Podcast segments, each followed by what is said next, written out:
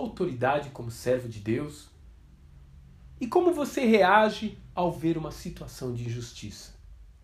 Você confronta aquilo que está errado ou tenta não se envolver? Nesses dias difíceis em que estamos vivendo, eu oro para que Deus levante uma geração de Neemias em nosso país. E anseio que você faça parte dela. Que Deus te abençoe e até amanhã.